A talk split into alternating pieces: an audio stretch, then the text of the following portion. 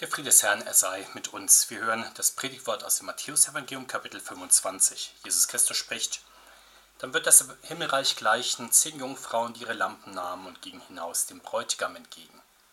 Aber fünf von ihnen waren töricht und fünf waren klug. Die Törichten nahmen ihre Lampen, aber sie nahmen kein Öl mit. Die Klugen aber nahmen Öl mit in ihren Gefäßen samt ihren Lampen. Als nun der Bräutigam lange ausblieb, wurden sie alle schläfrig und schliefen ein.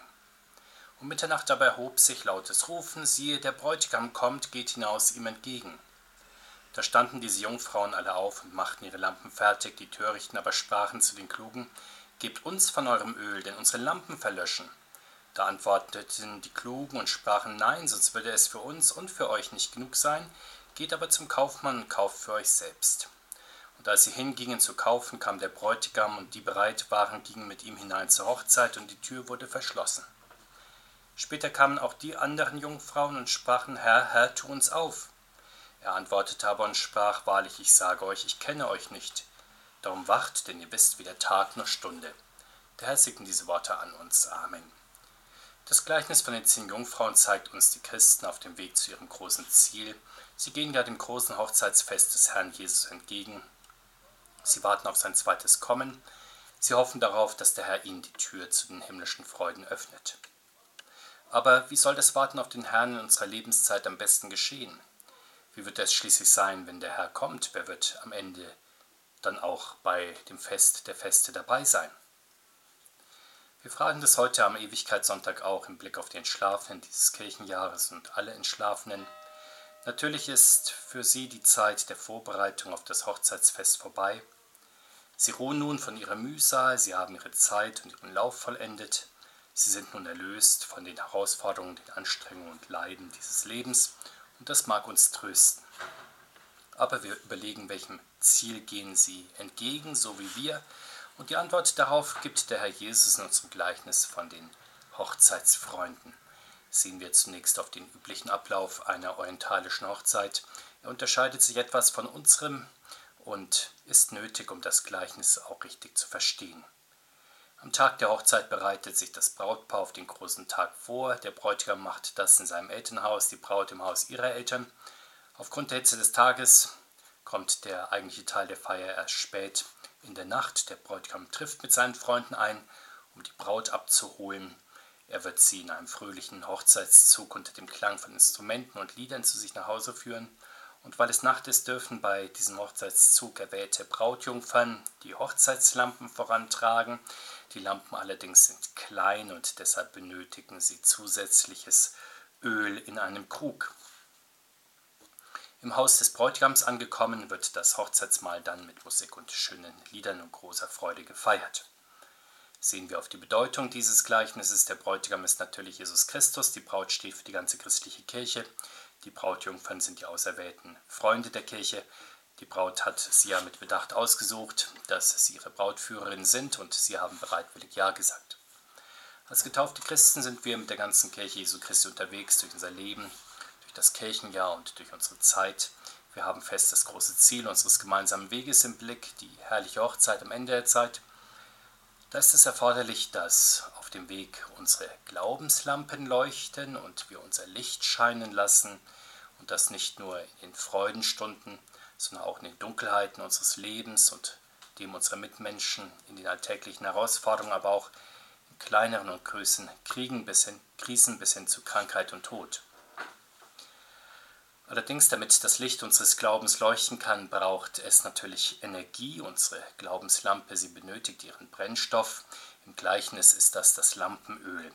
Es steht für die Mittel des Heiligen Geistes in unserem Glaubensleben. Das sind das Wort Gottes und die Sakramente, die unseren Glauben stärken. Durch sie entzündet der Heilige Geist immer wieder unsere Herzen, hält unsere Beziehungen zum Herrn Jesus lebendig, erleuchtet unsere Sinne, stärkt unseren Körper, sodass in uns der Glaube genährt die Funken der Lebensenergie sprühen und unsere Begabungen auch Strahlkraft nach außen entfalten können.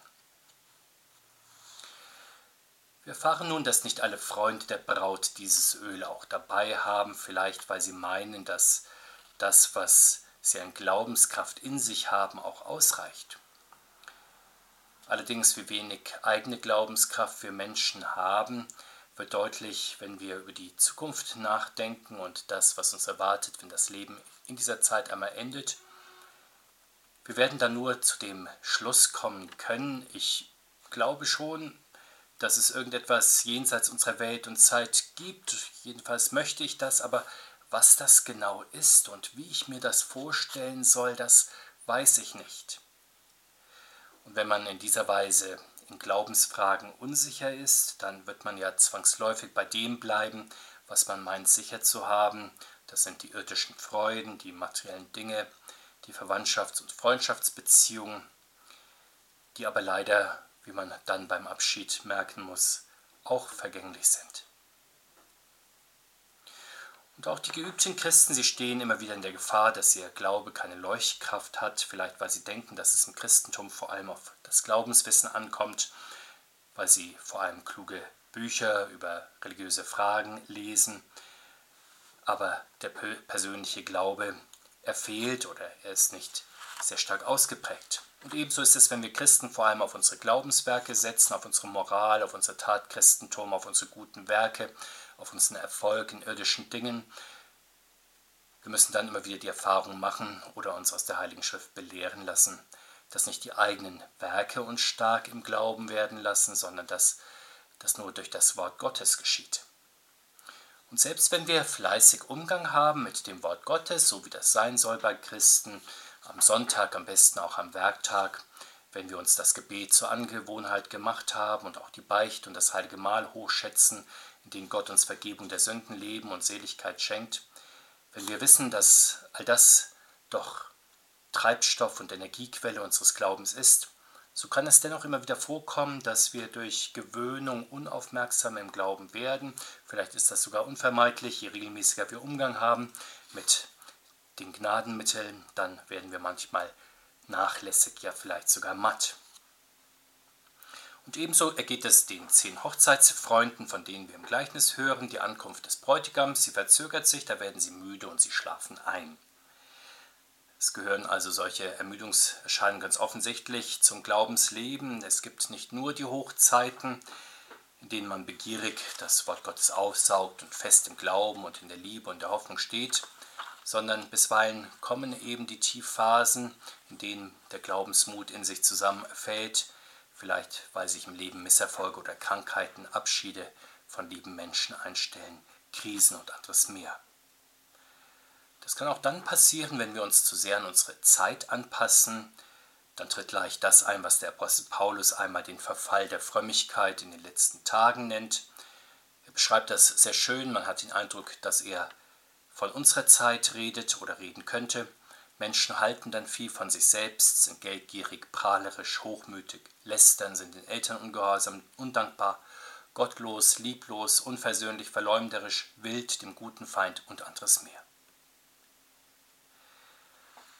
Das alles sind also die Situationen, in denen Menschen immer wieder den Schlaf der Sicherheit schlafen und in denen dann ihr Glaubenslicht verlischt. Es gibt aber neben der Erschlaffung des Glaubens auch Überspanntheiten, Übermüdungen, die den Glauben untergraben.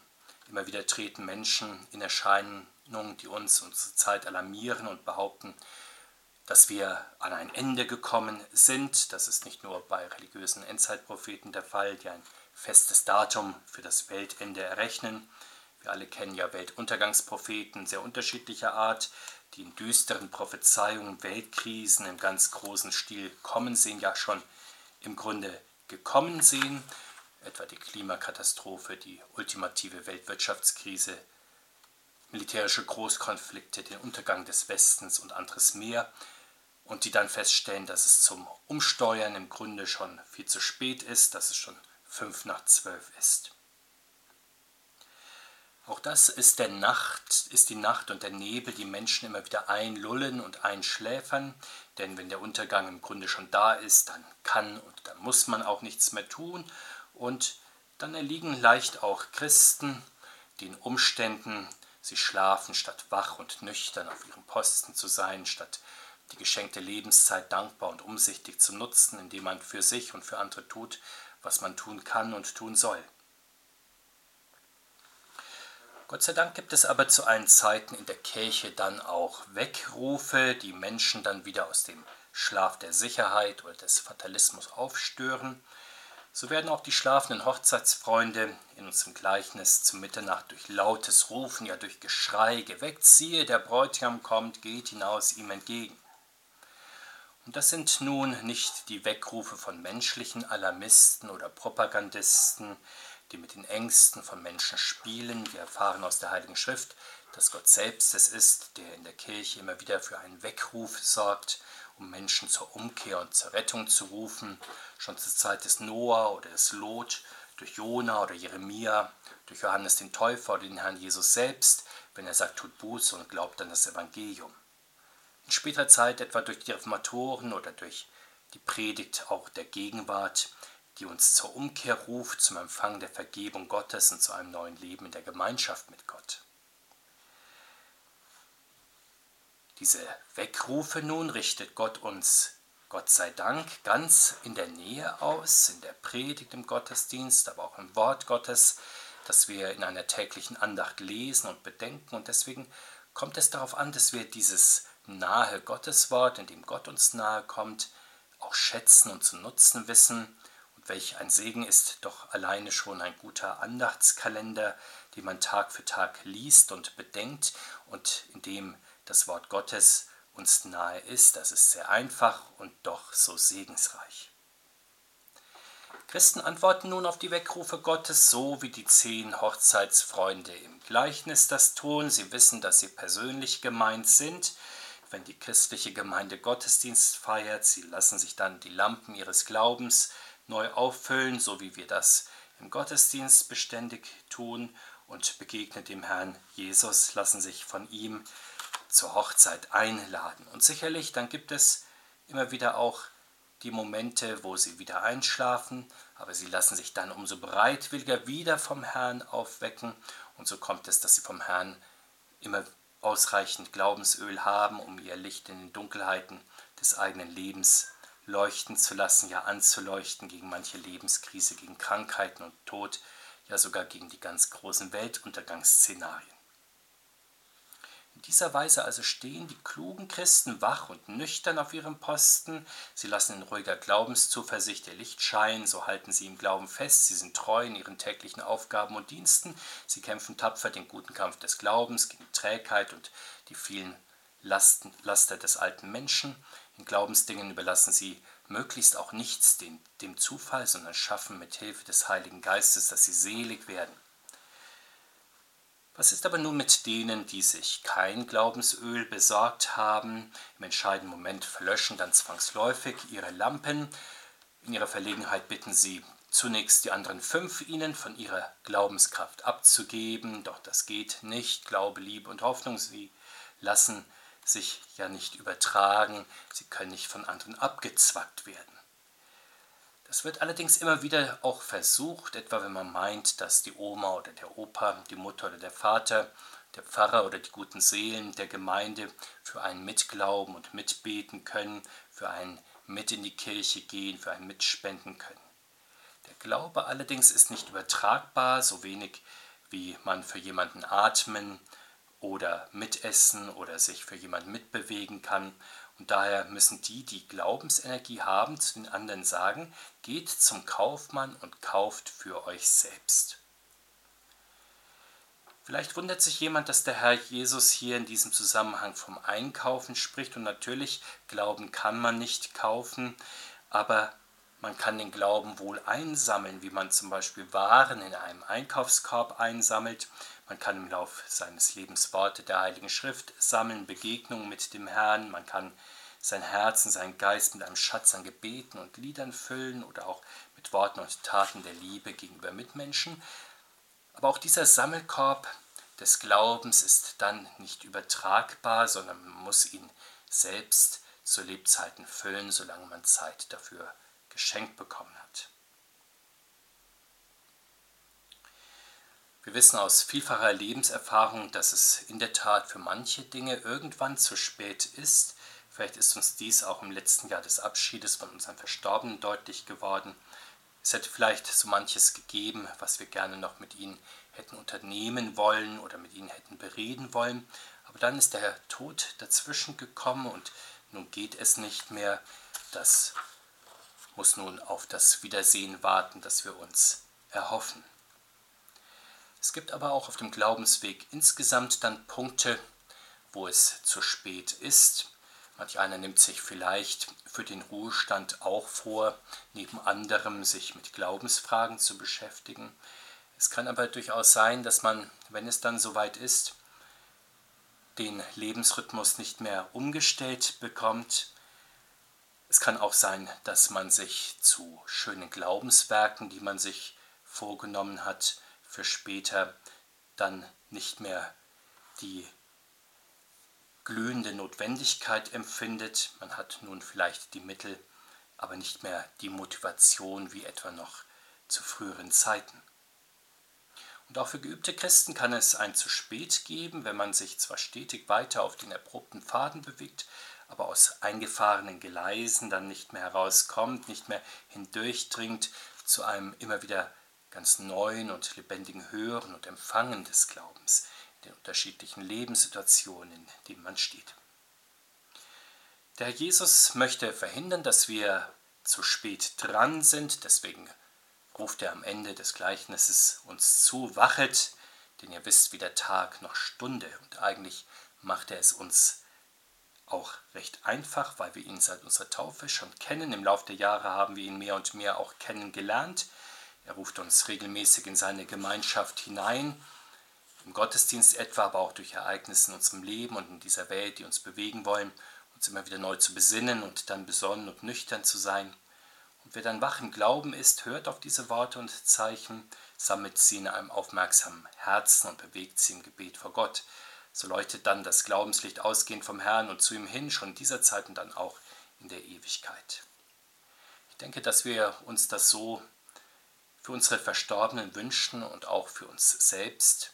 Der Herr bereitet uns darauf auch vor. Am Ende wird das Signal der letzten Posaune ertönen. Wir hören dann zum letzten Mal die Einladung, die wir schon aus dieser Zeit, aus den unterschiedlichsten Anlässen kennen.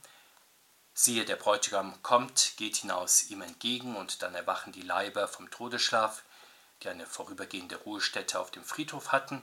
Die Hochzeitsfreunde stehen dann wie schon zu Lebzeiten im Glauben auf, weil das ihnen sozusagen in den Knochen steckt. Gut vorbereitet gehen sie dann mit der ganzen Kirche dem Herrn entgegen. Sie ziehen mit ihm in die himmlische Stadt ein und feiern dort in seliger Gemeinschaft mit dem Herrn das ewige Hochzeitsfest. Wir beten, Herr Jesus Christus, seit dem Tag unserer Taufe hast du dich uns verbunden und uns zum ewigen Hochzeitsfest geladen. Wir sagen dir Lob und Dank, dass du uns so oft schon zum Glauben gerufen und unseren Glauben gestärkt hast und bitten dich, hilf durch deinen Heiligen Geist, dass wir im Glauben wach und nüchtern sind und das auch bleiben, bis du uns aus dieser Welt rufst in deine Ewigkeit hinein. Amen. Und der Friede Gottes, der höher ist als unser Meinen Verstehen, bewahre uns in Jesus Christus, unserem Herrn, heute und alle Tage und in Ewigkeit. Amen.